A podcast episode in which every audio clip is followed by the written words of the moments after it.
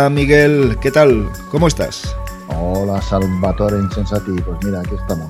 Sí. Una maravilla, una maravilla, me tenías que ver. Oh, impresionante. Estás en un estado de forma, ¿eh? Para esta altura de la temporada en la que estamos, esos mazapanes, esos, Sí, sí, esos lo tengo polvorones. totalmente, totalmente en forma, es una pasada. Sí, sí, a mí me está pasando lo mismo. Todo lo que había ganado con esfuerzo, que si la dieta del cucurucho, no, la del cucurucho no la hacía. Hacía otras dietas menos satisfactorias. Lo estoy perdiendo todo. Es que, es que cuando a uno le gusta, le gusta comer y, y le gusta el dulce, y le gusta todo eso. ay, esto, estas fiestas son un suplicio, tío. Pero bueno, bien. El Es caso lo, es es lo que hay, ya, ya perderemos el año. en las bajadas tendremos ventaja. Sí, es lo también. único. Sí, Eh, cuestas abajo. Sí. Pues nada, oye, eh, las inocentadas. Hoy es día de inocentadas. A estas alturas, yo la verdad es que no me he parado a pensar mucho. Bueno, sí, he visto algo, algo por ahí, que la FIMA iba a hacer dos carreras más en MotoGP, una al sprint, otra no sé cómo. En fin, una serie de cosas así un poquito tal. Y bueno, y las nuestras. Y las nuestras que. Que he visto por ahí sí, que, la, que la federación, o sea, que, que tráfico iba a prohibir que las motocicletas adelantaran. Oh. Sí, ha habido, ha, ha habido algunas por ahí interesantes, pero bueno, también están las nuestras, claro. Sí, bueno, pues mira, te digo la, la mía, que tú ya la sabes, pero bueno, que nada, como Mar Márquez parece el pupas, el pobre, y, y- y ya hablando, hablando un poco en broma del tema, pues que no se sabe ni cuándo va a volver, porque eh, la cruda realidad es esa, porque están hablando de mitad de temporada, o sea que fíjate cómo está el tema. Entonces me vino a la cabeza y digo, joder, si es que, es que tiene mala suerte este chaval, es que, es que una lesión grave, los médicos que probablemente tomaron una decisión equivocada, una infección que no se suele dar, más eh, eh, eh, y en la inocentada digo, pues bueno, pues que ha cogido el COVID. COVID-19, lo ha cogido y que volviendo a su casa pues se dio con la rodilla en el marco de la puerta y también se rompió el menisco. Pero es que, es que ya es como el dicho Sí. aquel andaluz, ¿no? Que te cae de espalda y te rompe la picha, ¿no? De la mala suerte que tienes. Pues eso. pues eso. ¿Y tú qué? ¿Qué nuevos modelos y cosas de estas, no? Sí, sí, yo, aprove- yo aprovechando que, que, bueno, que el, el tema de los nuevos de los nuevos modelos para el 2021, la cosa que se ha quedado un poco eh, fría. Floja, floja. Eh, claro, el, el tema de, de, de- de tenerlo que presentar todo por internet, sin salones y sin nada, la verdad es que ha quedado bastante frío. Sí. Y de hecho, los fabricantes ha sido muy curioso porque lo han presentado todo muy escalonado, muy, muy fragmentado. Eh, por ejemplo, no sé, está el caso de KTM, que KTM llevan, llevan semanas, llevan meses probando las, las nuevas 1290 y no, no las han presentado, por ejemplo. ¿Sabes? O sea, eh, están ocurriendo cosas así bastante, bastante curiosas. Bueno, falta, por ejemplo, la Husqvarna Norden 900, no, o sea, 901, falta la Aprilia Touareg 660, Ah, vaya, falta- sí, sí. ¿sabes? O sea, Claro, eh, claro. Y, y todo eso, al no haber salón, pues claro, eh, se pierde más todavía. O sea, eh, se queda como diciendo, joder, macho, es que no me. Sí. ¿Sabes? Sí, sí, te quedas. Sin, sin esa noticia buena, ¿no? Esa, esa foto que te hace ilusión, ese. ¿Sabes? Se ha quedado todo bastante desangelado, ¿no? Entonces, pues bueno, pues la, la broma ha ido por ahí, ha ido a intentar menear un poco a el, el avispero este simpático y, y nada, eh, la cosa estaba en, en que he puesto como broma, pues, eh, dos Husqvarna, o sea, dos KTM Husqvarna, Sí, sí. que, que una es eh, eh, eh, las, que, las que tienen que salir, por cierto, que eso es una broma a medias, porque realmente Ajá. es una moto que sí que tiene que salir, que son las que son las ya lo diré eh, las, la gama media de, de KTM Husqvarna o con motores de 500 centímetros cúbicos bicilíndricos eso se sabe que va a salir o sea porque ya está dicho por, por Stefan Perrier el, el CEO de, de KTM lo único que ocurre es que bueno pues la pandemia lo ha frenado todo y, y ha quedado todo bastante bastante a, a la espera entonces pues bueno pues yo he puesto que ya iban a salir que ya estaban aquí o sea ya he explicado datos técnicos por supuesto todo, inven- todo inventado ¿vale? O sea, que Sí, los claro, que lo lean, obviamente. Por, fa- por favor, que tengan claro de que, de que son todos datos de mentira. Esos 70 caballos que va a sacar el bicilíndrico y esos 150 kilos de peso, pues, ojalá. Ya firmaba yo. ya sí, firmábamos muchísimos, vamos, o sea, vamos. Eh, entonces, a ver, por ahora todo eso es no es no es real, no es simplemente una inocentada, pero que bueno, que esperemos a ver qué es lo que nos va a presentar. Eh, esperemos que pronto KTM y eh, Usbarna y, ¿por qué no? También pueden salir, puede salir algo con, con la antigua marca española GasGas. Sí, fíjate que cuando salen este tipo de noticias inocentadas, bromas o, noticias clickbait y todo esto, siempre tienen un trasfondo. Y me explico. Eh, al final, este tipo de bromas lo que esconden es un mercado que no arranca, que no arranca y que se ha quedado congelado completamente. Eh, y esto, pues obviamente creo que va a tener mucho que ver con la crisis económica que acompaña a la pandemia y en el que la moto probablemente sea el vehículo más perjudicado, ¿no? Porque al final, hombre, salvo que seas una persona soltera, eh, un single recalcitrante, pues realmente el coche eh, como herramienta es necesario en muchos casos, pero a lo mejor de la moto sí que se puede prescindir. Y hablo en términos generales, evidentemente. Yo como motero, precisamente, no sé, intentaría prescindir del coche antes que de la moto, pero bueno. El tema está que el mercado está, está paralizado completamente, completamente paralizado en ventas, en novedades y tal. Y, y recuerdas antes de todo esto, porque esto creo que ya lo comentábamos el año pasado, pero solo lo creo, no sé tú que tienes mejor memoria que yo, que hablábamos que no había novedades, que los japoneses no estaban, que Suzuki no presentaba nada, que tal, que cual, y al final fíjate que ha sido algo que se ha extendido al resto de fabricantes a nivel mundial. Eh, porque los europeos tampoco es que estén presentando barbaridades de cosas. Los chinos porque van a su aire y tienen sus nuevos motores 700 made in KTM o design in Austria eh, and made in China. Sí, sí. Eh, pero, pero además de eso, es que realmente sí, hay mucha novedad, veo modelos poco comerciales, porque quizá las Aprilia 660 sea un modelo más para, para, por ejemplo, amantes de la marca, o la Triumph equivalente, o, ¿me entiendes? No sé, no sé. Veo que hay mucho, mucho modelo de, de fotografía de revista, pero no modelos así comerciales mm, que digas, ostras, mira, ha, supuesto una evolución clara. fíjate en las superventas. Honda NC750, en la misma moto. Suzuki SV650, por lo menos un año más, ¿vale? Por lo menos. En, la gama media, Honda, eh, además de la NC750, ha evolucionado en algo, en colores y, y poquito más, la CB500 que sigue estando coja eh, con un modelo en ese segmento. Pero bueno, bien, eso es cosa de Honda.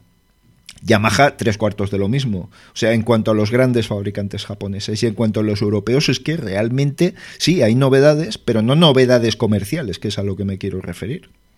Mm, a ver, yo es que, vamos a ver, yo lo primero que, yo creo, ¿vale? Porque claro, no teniendo contacto directo con, con, tiendas de, de venta de motos, eh, resulta un poco difícil hablar y, y, intentar imaginar qué es, que, o sea, cómo está el mercado. Pero que yo lo que, lo que sí que, o sea, lo que sí que primero tengo que decir es que, bueno, eh, tú y yo, porque somos veteranos y, todavía pensamos en japonés. Sí. Pero lo que yo sí que tengo muy claro es que, a ver, Japón ya no es para absolutamente nada de lo que era. ¿Eh? O sea, Honda sigue siendo un gran fabricante de motocicletas. Eh, las fábricas japonesas, desde luego las otras fábricas japonesas siguen teniendo un gran, una gran cuota de, mercado, pero ya no son aquellos gigantes que nos que, a ti y a mí nos encandilaron en, en los años 80, sobre todo los, en los 80, ¿eh? y también en los 90, con, con con tres o cuatro novedades todos los años. que, no venden revistas, ¿no? Eh, podríamos decir. No, no sé si. Ahora no venden. Venden motos, pero no venden revistas. No sé si ah. estaría ahí la, el. Yo, la cuestión está en que entonces es que había muchísimo, eh, muchísima, eh, muchísimo movimiento de, de, de venta de, motocicletas tenías, tú ibas a un escaparate de una tienda japonesa y es que cualquier marca eh, vendía una marca. ya está. O sea, cualquier tienda vendía una marca y ya está. Y es que no, no podían con dos. O sea, porque tenían decenas de, motocicletas en, en, el, en, el escaparate. Ahora todo aquello, aquello hace mucho tiempo que, desapareció. Las fábricas japonesas, bueno, ya lo has visto. Suzuki el año pasado presentó la V-Strom 1100, o sea, 1050X, eh, eh, eh, la V-Strom 1050, sí. la variante normal y XT, que bueno, que miras una fotografía de la V-Strom 1000 anterior y bueno, es exactamente el mismo chasis, exactamente el mismo motor, las mismas suspensiones, las mismas ruedas, el mismo tubo de escape, la misma parrilla trasera. O sea, entendámonos, es una moto nueva a medias. La otra, la otra cosa que tenían, o sea, la otra moto que tenían como novedad era la versión, o sea, era una versión eh, con colores eh, aniversario de la GSX-R 1000. Sí. Y ya está, y no tenían nada más. Sí. y es que para este año. Eh, Tres cuartos de lo mismo. No, va no, no, es que parece ser que este año no va a presentar ninguna novedad. La única novedad va a ser ponerle unos colores que en algunos casos también son muy chulos, o sea, que, que, les han quedado muy bien, que es hacer con la GSX-R 1000 una, una colección, vamos a decirlo así, ah, sí, de, modelos, o sea, de, con los colores de sus, de sus, de sus motos campeonas del mundo.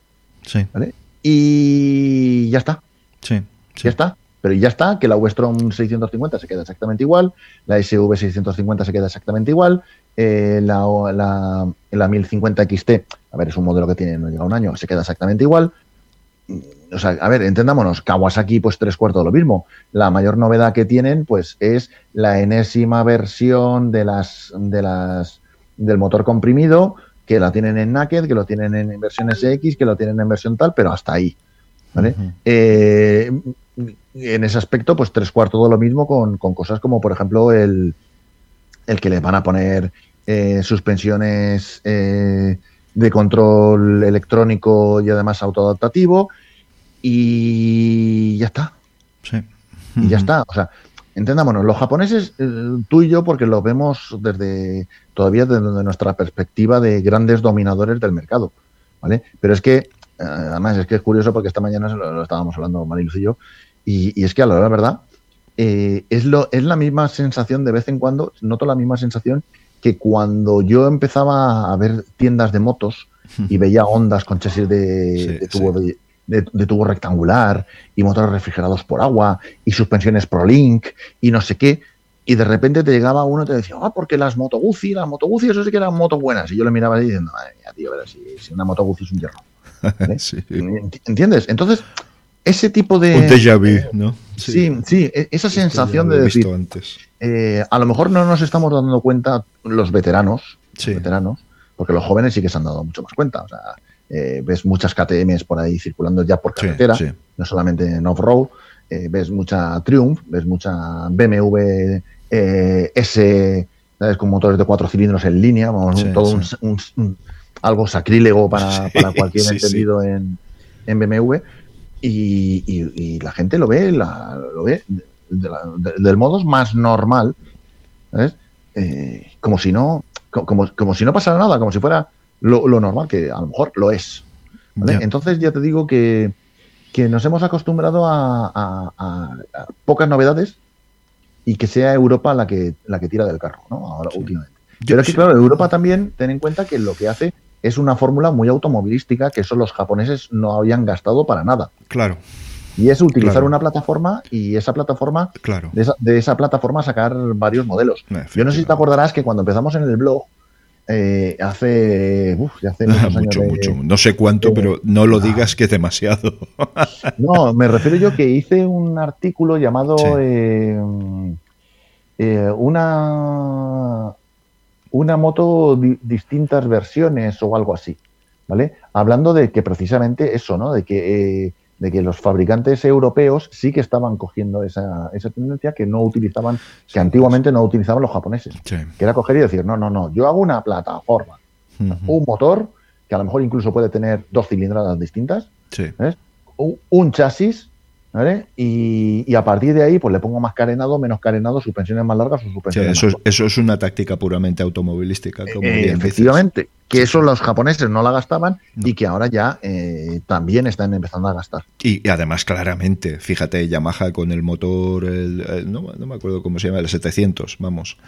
el, CP, 2 CP2, correcto, sí señor. Que un magnífico motor por otra parte, que lo están utilizando en varios modelos y Honda con el NC, con los NC 750 eh, también está utilizándolo en varios modelos. Se, nota un cambio de tendencia claro, eh, muy claro. Suzuki con los motores SV, se comenta que la nueva, el nuevo bicilíndrico en línea va a ser un motor muy polivalente para todo.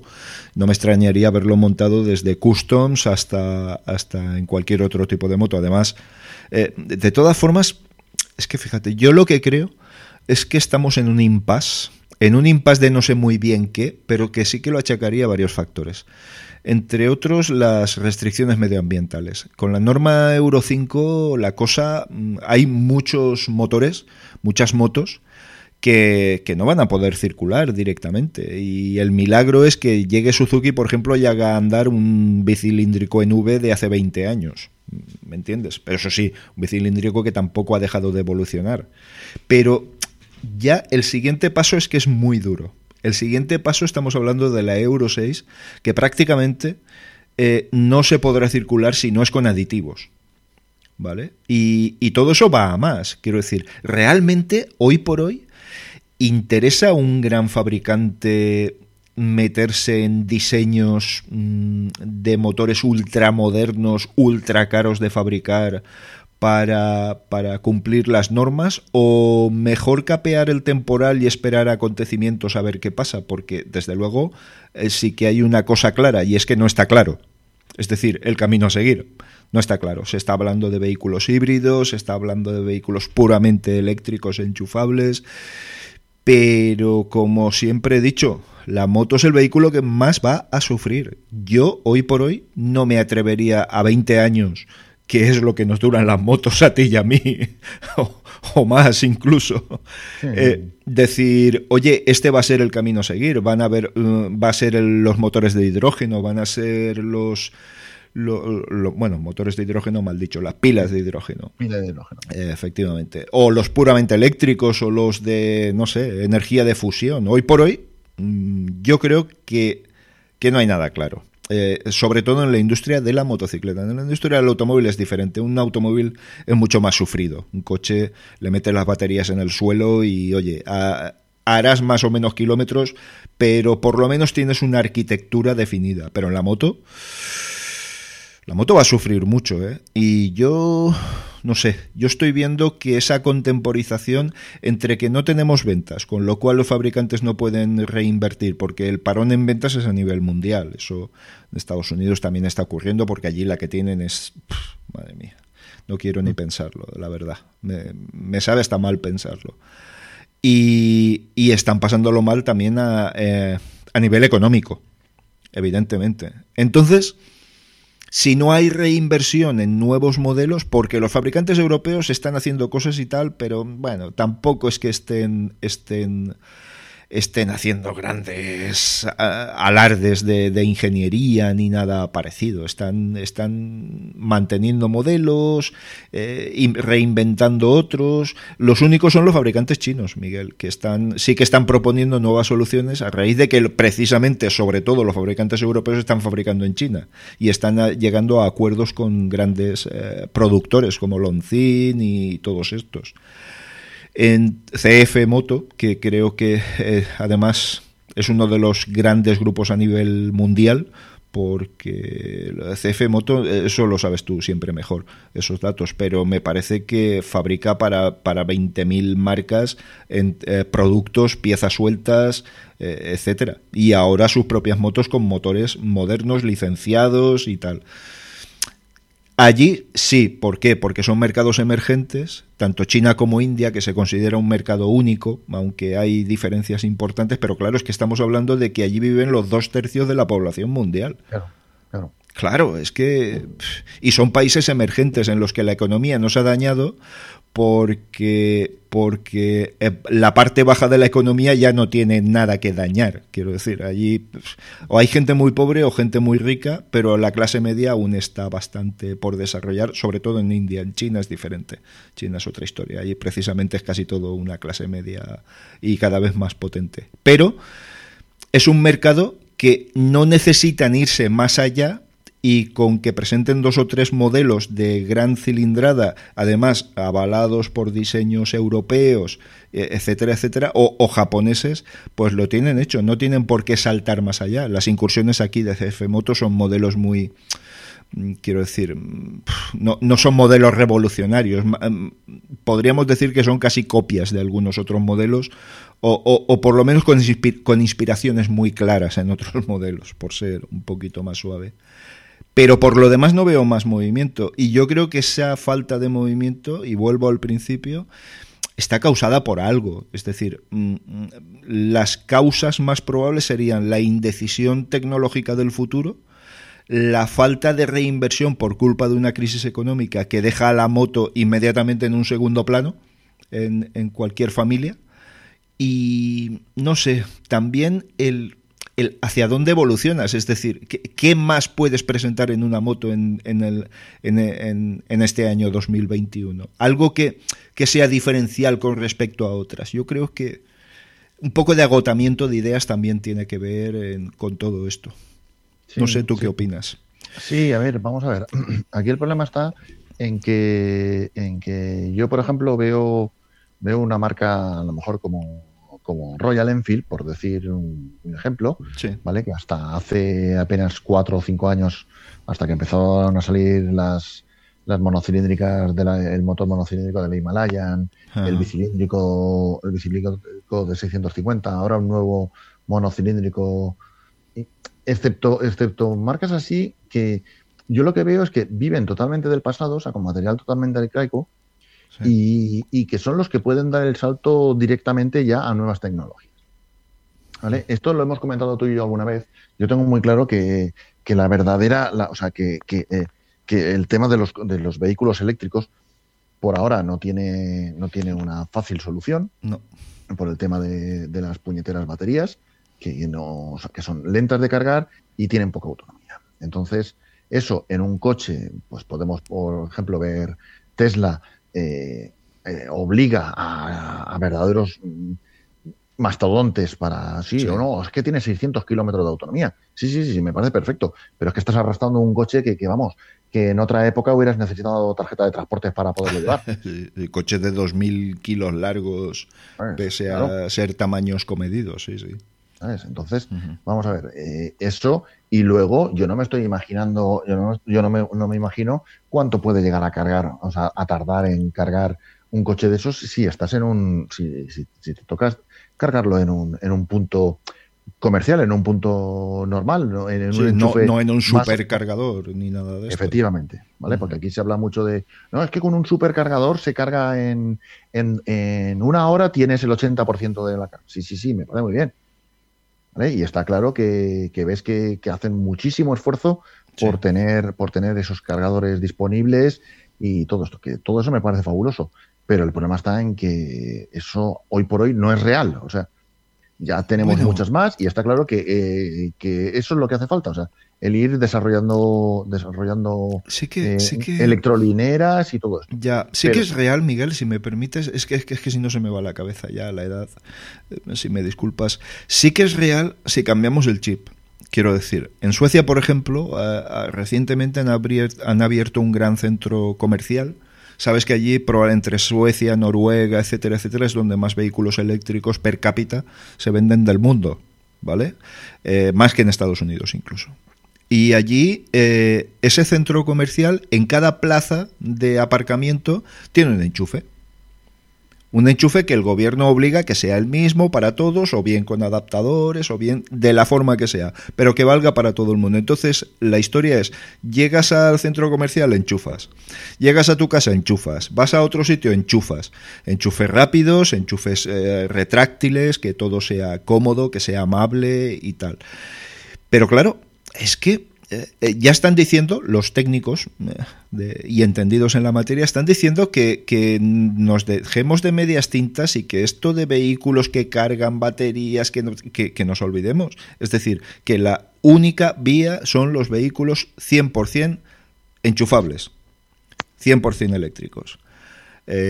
sin pilas de combustible de otro tipo, porque se genera una contaminación muy grande fabricando esos vehículos. ¿Vale? Ya no es el hecho de, su de su de su contaminación per se por su uso, sino la contaminación que genera su reciclaje y su fabricación. Entonces, va a ser. Eh, y en el mundo de la moto, yo es que, de verdad, ahora mismo, Miguel, es que no lo tengo claro. Es que, de verdad, es no. Que, es que a eso es lo que yo iba. O sea, eh, vamos a ver. Eh, es lo que yo te he comentado alguna vez. Va a sufrir mucho la moto. Sí, de, pensar el decir, vamos a ver, si realmente alguien tuviera, porque aquí todo el mundo se cree que esto es como la fórmula del motor de agua, que la gente tiene la patente guardada y no la quiere sacar. Vamos a ver, yo considero, considero yo, ¿eh? que, que, si alguien tuviera, tuviera la patente de una super batería, ¿vale? Y la tuviera guardada y la tuviera en secreto, yo ahora cojo, y tú imagínate, pues eso, una super batería que se pudiera fabricar con cartón, y que se cargara en 15 minutos y permitiera autonomías de 500 kilómetros o 600 kilómetros a un coche. lo, normal, ¿vale? En un, en un, vehículo de combustión. Pues eso lo sacan mañana, ¿vale? Y hunde el, el, mercado, el mercado del resto de los fabricantes. Ya. Con lo cual, si no lo sacan, es porque no lo tienen. No porque estén, ni porque quieran ser más sociales que nadie, ni nada por el estilo. No, no, no. O sea, tú dile a Tesla que, que no fabrique que no fabrique una pila de no sé qué, porque es que si no te eh, matas a, Mercedes y a BMW y, a, al grupo Volkswagen. te va a decir, tienes toda la razón. Tienes toda la razón. Entonces, yo el problema que veo con esto es que el tema de la batería eh, hoy por hoy es, es, es, un problema muy grave para, para el mundo del motociclismo. No hay una posibilidad de una buena batería para, o sea, que tenga un tamaño comedido, que tenga un peso comedido y que pueda aplicarse con, una con relativa facilidad a una motocicleta. Sí, vamos a ver. Sí que se puede usar. El problema estaría en que hagas una ruta de domingo en eh, la típica ruta de dos depósitos de gasolina. ¿Vale? No podrías hacerlo, porque los tiempos de carga ya serían imposibles. Entonces, eso ya no se podría hacer. Entonces, el problema que yo veo es que, la motocicleta eh, tiene ese problema grave. No tiene una. una lo que tú dices de, de, un, de, una salida de domingo, primero que, incluso una salida de domingo se hace complicada. Porque una salida de domingo, a ver, eh, está claro que si te vas a almorzar al lado, eh, eh, puedes hacer pocos kilómetros, pero lo normal es que tú en una salida dominguera, pues haga los 150 o 200 kilómetros caigan sin ningún tipo de problema. Con una moto eléctrica tienes que plantearte absolutamente bien la ruta, claro. tienes que calcularlo todo con precisión y no salirte de lo estipulado, porque como te salgas un poco a mirar a ver qué, qué bonito es esto, este paisaje de ahí enfrente, o, le des un poco más al mango de lo normal, o es que te puedes quedar tirado. O bajarte a Jerez, que se hace inviable. No, no, no. O sea, a ver, estamos hablando de una salida dominguera de, de 150 kilómetros. Sí, sí en cómo quieras hacer algo más, o sea, porque vamos a ver, tú y yo hemos salido y cuántas veces hemos cogido y hemos dicho, oye, y si nos vamos al otro, a este otro lado y comemos, pues venga, pues vámonos y comemos. Y en vez de hacer 200, haces 500 kilos. Claro. Y, igual. Sin embargo, eso con una moto eléctrica, por mucho que me digan que sí, que hay algunos bares que te permiten que enchufes y tal. A ver, primero que los bares no son ONGs y no te van a dejar que tú te enchufes tranquilamente y vayas gastando su corriente eléctrica, ¿sabes? Para, para esto. Eso, eso por un lado. Porque de hecho ya están empezando a haber problemas en algunos, en algunos bares con el tema de las bicicletas eléctricas. Que yo puedo permitir que enchufes una, que enchufes dos, pero hostias, que vengáis 30 bicicletas eléctricas y los 30 os tenga que poner yo aquí un cablecito para que os enchuféis. Ya, están, em, ya están empezando a haber problemillas, no digo problemas graves, pero sí que están empezando a haber algunos resquemores, vamos a decirlo así. Sí. ¿Vale? Porque, oye, porque mi negocio, a la verdad, yo lo que quiero es que sí, que venga mucha gente, pero que consuman mis productos, no yo, o sea, no, no, no que consumáis vosotros mi electricidad. Sí.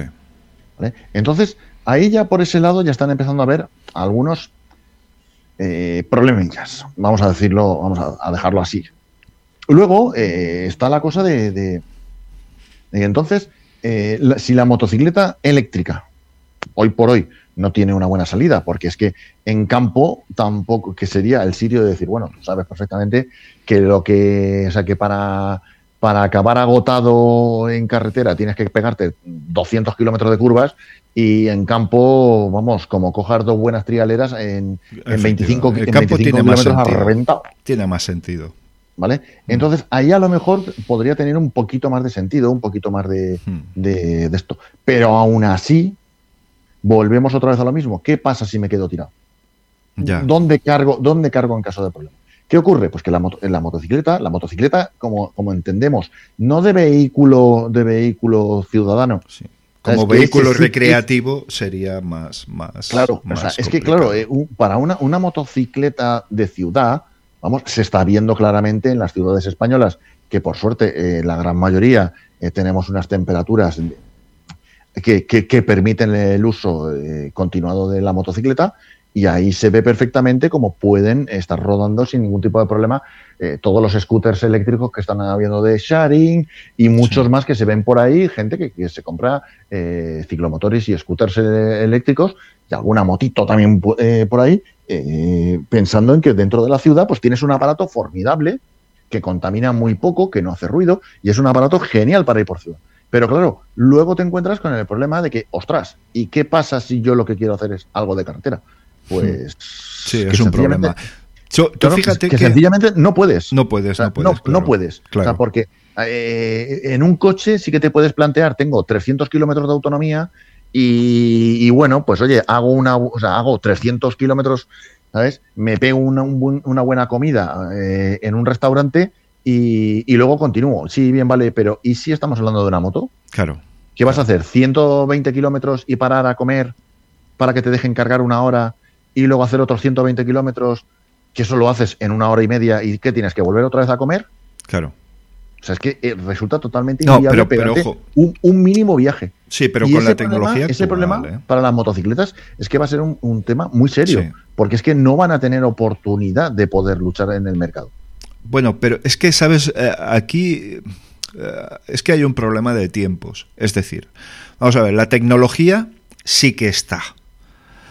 Eh, la forma de comercializar esa, esa tecnología es el problema. Y todo está siguiendo sus plazos. El otro día leí un artículo acerca del grafeno y todo esto. ¿Vale? Eh, Sigue siendo el material del futuro y sigue siendo el material perfecto para todo esto. Pero a nivel comercial está siguiendo unos plazos y unos tiempos absolutamente normales, como ocurría con las aleaciones de aluminio, que tardaron 20 años en poderse fabricar en masa y todo esto. Entonces, esa tecnología sí que está en laboratorios, han obtenido resultados eh, muy buenos, contrastados y- y posibles de pasar a la, a la producción en masa. Pero el problema es que esos plazos van a ser más largos que los plazos que tenemos hasta el punto de no retorno. Entonces, ese es el problema, que eh, no vamos a poder acelerar esos tiempos, ¿de acuerdo? Eh, eh, es decir, si necesitamos 20 años para desarrollar una batería de grafeno que se cargue en 5 minutos, eh, es que no tenemos 20 años, es que el punto de no retorno de daño al planeta está antes. Entonces, mm, ahí, en ese lapso de tiempo, es donde el mundo de la moto va a sufrir muchísimo, muchísimo, muchísimo. Hasta tal punto que, como bien dices, es decir, que no vamos a poder hacer lo que estamos haciendo ahora. Pero ojo, que estamos hablando del año 2030, ¿eh? De restricciones totales a los motores de explosión. Es que eh, estamos hablando de 10 años en adelante. Pon 15 años que haya moratorias y todo esto. El planeta no va a admitir las moratorias, pero bueno, a nivel político, pues pues se puede plantear como ha ocurrido con la Euro 4. Es decir, la Euro 4, este año se están vendiendo vehículos Euro 4. A mí no me parece bien. Que sí, que hay que dar salida a esos modelos, vale, muy bien, pero en el momento que empiecen con las restricciones, a ti te van a fastidiar. Porque, porque tú vas a, vas a estar afectado antes que cualquier otro, que en este año tendría que haber comprado ya modelos Euro 5. ¿Vale? Entonces, en fin, que no lo sé, Miguel. En todo caso, el problema es que el plazo de desarrollo de esas nuevas tecnologías es muy superior al plazo mm, que necesitamos para, para llegar a ese punto de no retorno. Y ahí es donde va a sufrir más. En el coche no tanto, en el automóvil no tanto. En el transporte se están viendo vehículos impulsados por gas natural, por hidrógeno, bastante prometedores, la verdad, pero el transporte es otro mundo absolutamente diferente a todo lo demás. No tiene nada que ver con el resto de, de usuarios, ¿vale? Así que no lo sé, Miguel. El tiempo dirá, pero no debe de ser ya mucho más tiempo tiempo dirá, pero no debe de ser mucho más tiempo. No se puede demorar esto mucho más. Y desde luego el camino de las moratorias no es el camino propicio, el camino bueno para todo esto. Pero bien, eh, quería comentarte, eh, oye, que empieza el Dakar. Que empieza, ¿El qué? El, este sí, el Dakar, pero estaban diciendo de hacerlo solo, eh, era por Argelia, ¿no? Eh, y, de verdad, es que no lo sé seguro. Y estaban comentando que por cuestiones de COVID y todo esto, que, estaba seriamente comprometido. La organización, la ASO, dice que, que, va, que se va a hacer sí o sí, pero ciertamente ahora mismo hay bastantes incógnitas. ¿eh? Entonces, no sé, no sé, no sé cómo, cómo, cómo va a estar la cosa. No sé si tú tienes alguna información más o, yo, la verdad es que... Eh, Aparte de la desconexión, como has querido, como has querido introducir con, con tu interjección. Sí. Sí, A ver, es que yo el problema está en que, bueno, esta cosa que, se está corriendo es, es, un raid, ¿vale? Es un raid y del mismo modo que hay decenas de raids durante, durante todo el año, un raid que no les prestamos ninguna atención, pues yo a este raid que no sé ni de dónde viene ni, ni quién es el padre. Y lo peor, pues hacia dónde va. Claro, o sea, vamos a ver, aquí yo, yo, entiendo, yo entiendo perfectamente, se entiende perfectamente los motivos eh, que, ocasionaron el que, eh, el que el país Dakar original se tuviera que ir de África. ¿Vale? O sea, había una serie de problemas políticos que cuando se empezó el Dakar eh, quizá no eran tan, tan graves o quizá se pudieron capear mejor o sencillamente eh, habían algunos problemas que no existían o que digamos que se podían capear. Hoy en día pues hay terrorismo, hay una serie de, problemas gravísimos que, hacen que, no sea viable eh, volver a correr en África, por lo menos durante un, buen montón de años. Claro, ¿cuál es? Vale, me dices que lo quieres correr en, en, Sudamérica. A mí me pareció genial. En el aspecto de que, bueno, temporalmente voy a hacer la carrera allí, voy a intentar eh, conseguir una, una, un, tiempo para que la carrera no, no, se pierda. Y entonces a mí eso me pareció muy correcto. Además, pues bueno, nuestros, nuestros primos hermanos de, Sudamérica, eh, vamos, eh, tienen, eh, demostraron perfectamente que tienen tanta, tanta gasolina en las venas como nosotros. Y, bueno, y, la gente se comportó magníficamente bien y, vamos, o sea, todo el mundo que, corrió el Dakar, yo me quedo con de aquellos años con lo contentos que volvían los pilotos del trato, del trato de, de la gente de Sudamérica, de los, por donde pasó el, eh, el rally, ¿no? Y bueno, a ver, ya repito lo mismo, o sea, yo a mí me sale el orgullo, el orgullo y tengo muy claro que nuestros primos eh, lo iban a hacer bien porque sí, porque sí, porque lo llevamos en la pena. Claro, claro. Y, y sabemos cómo hacerlo. Claro. ¿Vale? ¿Qué pasa? Que el problema está en que eso como moratoria temporal tenía su lógica. Y entonces, pues digamos que, muchos aficionados pues aceptamos esa, esa moratoria. ¿eh? Claro, ¿qué ocurre? El problema está en cuando empiezan, como siempre, o sea, eh, empiezan a haber problemas de problemas de de organizativos, problemas de, dinero, de presupuestos, porque volvemos otra vez a lo mismo, o sea, del mismo modo que antes he dicho que, que que los, restaurantes y los bares eh, no son una ONG, pues lo que está muy claro es que el Dakar tampoco es una ONG. ahí ahí la, organización lo hace por ganar dinero, como todo en esta vida. ¿Qué ocurre? Pues que el problema está en que han tirado para adelante. No han pensado en ningún momento en, volver a África, aunque se llenen la boca diciendo que, bueno, África lo seguimos teniendo en la mente y el día que se pueda ir. Es muy complicado. Es muy complicado. Pero vamos, llevarlo a los Emiratos Árabes. Sí. O sea, eh, sí, antes he dicho Argelia, posiblemente, Arabia Saudí. claro, posiblemente no haya otro sitio. Sí, sí.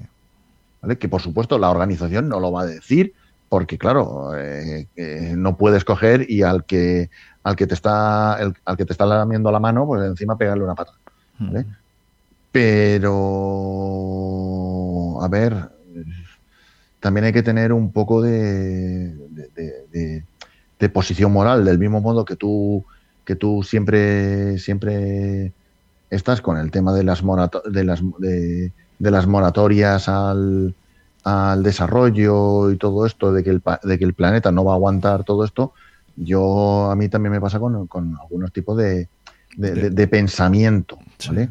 Y yo lo siento mucho, pero en un sitio donde una mujer no puede. Totalmente de acuerdo. No, puede correr, ¿sabes? Y si corre, Muy bien eh, tiene que estar al lado de un hombre. Y si no está al lado de un hombre, tiene que tener un pasaporte especial. A ver, que, una mujer tiene que ser un bicho raro. No, y obligar a Laia Sanz a llevar un pañuelo en la cabeza a una multicampeona como yo, eso es un insulto. Vamos, es que no. no... claro, entonces, ¿qué pasa? Pues que no sé, rechina un poco. E, es, una situación demasiado forzada. Claro, los negocios, los negocios son los negocios, está clarísimo, y vamos a ver, y volvemos otra vez a, vuelvo a repetir, que esto la verdad es un negocio, no es una ONG, esto no es un regalo que nos hacen, nos hacen los de la ASO para, para, que disfrutemos de las carreras, no, no, o sea, esto es un, esto es una empresa que lo, que lo que hace es ganar dinero con esto, ¿vale? Y ya está, y hay que aceptarlo. Sí. Pero Mm, me rechina bastante, lo siento, pero me rechina bastante, bastante el que ocurran este tipo de cosas. Mira, que se tenga que correr en un sitio donde una mujer eh, o un o una un homosexual o una persona correcto, transgénero o cualquier tipo de, de, persona normal y corriente que, que, ellos consideran que no es normal y corriente, pues que tengan que que esconderse, que sufrir. A ver, eso. Sí, sí, eso mundo, es difícilmente admisible a estas alturas. no digamos que estamos en el mundo civilizado, porque eh, nosotros mismos demostramos que, no lo estamos, mm. pero. Pero son los momentos en los que hay que, que, hay que poner un antes y un después. Sí. Mira, ¿Eh? Eh, Entonces, ¿qué ocurre? Y termino. Sí, sí. Entonces, ¿qué ocurre? Que, que, yo veo, yo veo esta carrera, que ya te digo, que no es el Dakar, porque no se corre en Dakar, eh, no se corre en África, mm, no tiene los valores que tenía. Y luego para colmo, para ya acabar de rematarlo, luego encima es que son auténticas y genuinas carreras al sprint, que ya ni siquiera son carreras de navegación, de resistencia, de, de, de, esforzarse. A ver, que sí que se esfuerzan muchísimo, que yo no digo que no, pero es que ya no tiene, ya no tiene ya, no, tiene, ya no tiene ese aroma de, carrera de esfuerzo, de carrera de, lucha, de mm. carrera de, tú contra los elementos. Ya, ya, ya. Mira, Entonces, ah, ah, sí, es que, es que ahora mismo es que no, no, no tiene. Eh, ante todo, también te pido disculpas porque tengo un cierto retorno y me está hablando, haciendo hablar en plan idiotizador. Así que, bueno, intentaré que llevarlo de la mejor manera posible. Mira, fíjate, desde el día 21 de este mes, evidentemente, eh, peligraba muchísimo. ¿Por qué? Porque hay muchísimos equipos en el Dakar que tienen sus sedes de desarrollo en el Reino Unido, que sabes que está bloqueado por tierra, mar y aire. ¿De acuerdo? Al igual que muchos países del mundo tienen bloqueadas todas las entradas que provengan de allí. Así que, por ejemplo, Nani Roma eh, lo tiene muy mal para poder participar. Porque toda la logística tiene que partir desde el Reino Unido. Y no se pueden hacer excepciones, evidentísimamente. Evidentísimamente.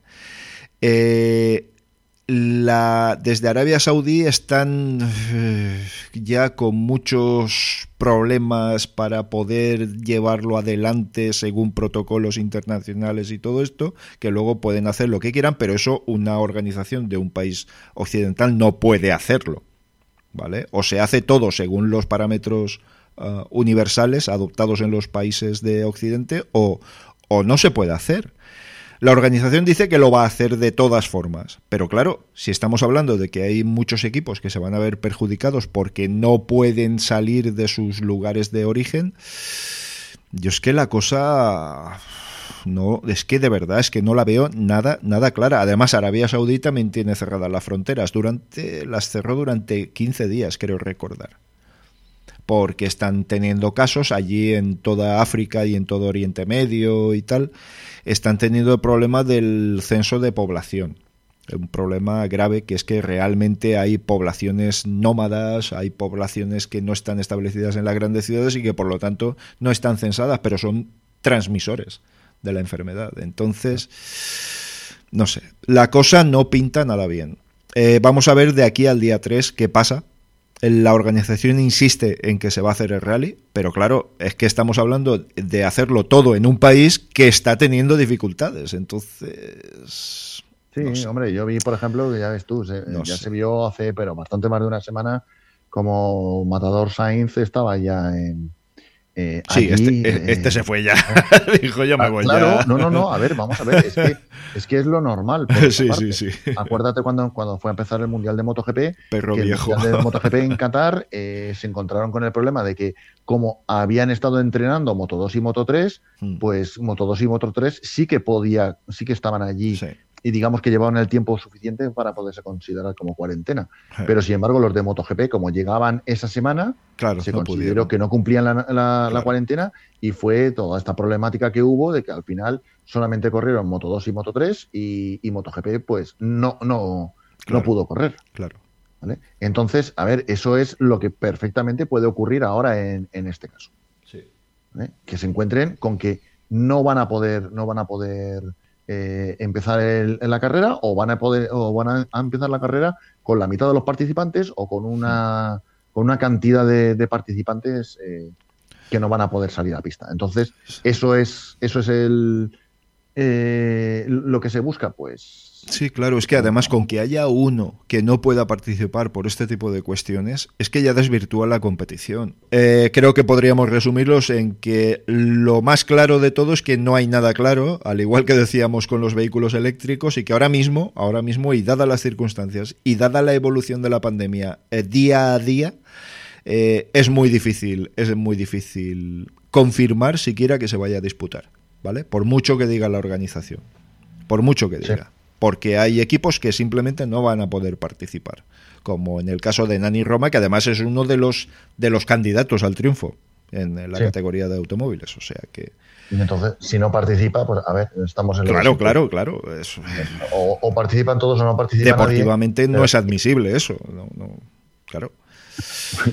Bueno, no, bien. No debería de serlo. No debería de serlo, efectivamente. Bueno, bien. Eh, eh, no sé si tienes así algo que, poner sobre la mesa, pero en todo caso, y antes de despedirnos, sí que me gustaría hacer una llamada, una nueva llamada que ya hemos venido haciendo en, otros momentos, acerca de, mantener la sensatez y mantener el, sentido de, de nos queda poco, nos queda relativamente poco, o por lo menos nos queda menos de lo que pensábamos para poder revertir esta situación eh, sanitaria y sería una lástima que, aunque me temo que va a ser difícil de, que se de que se cumpla, pero sería una lástima que, lo echáramos todo por tierra en un par de noches, ¿vale? Eh, vamos a intentarlo, vamos por lo menos desde los que creamos contenido, vamos a intentar meter en la cabeza a la gente que, que debemos aguantar, que, que, que, tampoco es un drama ni es algo que, sea un antes y un después en nuestras vidas y no celebramos una noche vieja, que estamos hablando de que la Tierra ni siquiera pasa por el mismo punto en el universo. O sea, estamos hablando de algo tan, tan, tan caótico que, que ni siquiera tiene un sentido físico. Así que por favor, tened cuidado, tened cuidado, no expongáis a vuestras personas mayores, sobre todo, eso sobre todo, pero tampoco os expongáis vosotros mismos ni expongáis a nadie a, un posible contagio. No nos queda demasiado, nos queda bastante aún, pero por lo menos ya tenemos una solución en las manos. Eh, Otra cosa es la forma de aplicarla y los tiempos para que esa solución eh, se lleve a cabo. Pero, por favor, mm, como mensaje, eh, tened cuidado, haced caso de las recomendaciones eh, y sobre todo las recomendaciones que vosotros sabéis que tenéis que tener en cuenta, porque todo el mundo lo sabe. Aquí el más tonto hace relojes de madera, ¿vale? Otra cosa es que quiera hacerse el tonto, pero, pero me parece que todo lo tenemos claro. No sé tú Deberíamos de tenerlo claro. Deberíamos de ya, ¿verdad? A estas alturas deberíamos, deberíamos de, tenerlo claro, pero bueno, se ven muchos ejemplos de que parece ser que hay gente que no acaba de, de captar el mensaje. Y esperemos, que, eh, esperemos que, eso, lo de siempre, que no que sus, sus, acciones no afecten no afecten a, otras personas. Lo malo es que lo van a hacer. Lo malo es que lo van a hacer. Sí, entonces. Lo malo es que puedes tener mil personas respetuosas, pero con que hayan diez, son capaces de contagiar a esas mil y esas mil contagiar a otras diez veces más personas. O sea, es que un problema, es un problema esto. Pero bueno, bien, por lo menos Miguel, que, dejemos clara nuestra postura y nuestra recomendación. Creo que es lo importante. Y solamente con uno que, nos haga un poco de caso, pues nos damos por, nos damos por, por solucionado. Alguien que no iba a hacer caso que lo haga, yo me doy por satisfecho ya. Bueno, pues nada, Miguel, lo, si te parece lo dejamos aquí. Eh, bueno, desearemos eh, feliz año y bueno, ya quizá en el siguiente podcast pues hablemos de, un poquito de lo que nos ha parecido el año y todas estas cosas. ¿Qué esperamos? Oh. Lo típico. ¿Qué esperamos para el año que siguiente? y todo Madre mía. Yo sé lo que estoy esperando para el año siguiente, que estoy ya, ya, ya me empieza a salir el. Ah, sin vergüenza. ya, ya, ya. El nervio de, estrenar moto ya me está empezando. Mira que me lo he tomado con calma, el plantearme. pero ahora ya te tiene que picar. ahora ya me está empezando. Hombre, hoy he llamado por teléfono al sitio, le digo, eh. está ahí, está ahí. dice, ¿cómo, ¿cómo la tengo? Dice, mira, acabo de recibir los puños calefactables, ya tienes puestos los deflectores. o sea, y, y, la gestoría ya tiene tu documentación. Dice, ya saben que el lunes el primer lunes de, de, esto ya están en tráfico ahí presentando tu documentación. El día 2. El día 2. Sí, sí, sí. No, no, sé en qué cae este año. Ah, vaya, sí, es verdad. Lo que sea.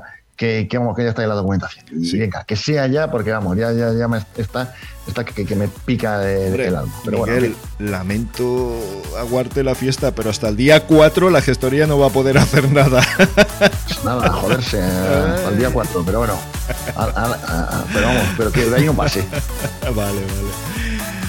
Bueno, pues nada, oye, venga, pues nos oímos en otro audio, ¿te parece? Me parece muy correcto. Venga, chao. Hasta luego.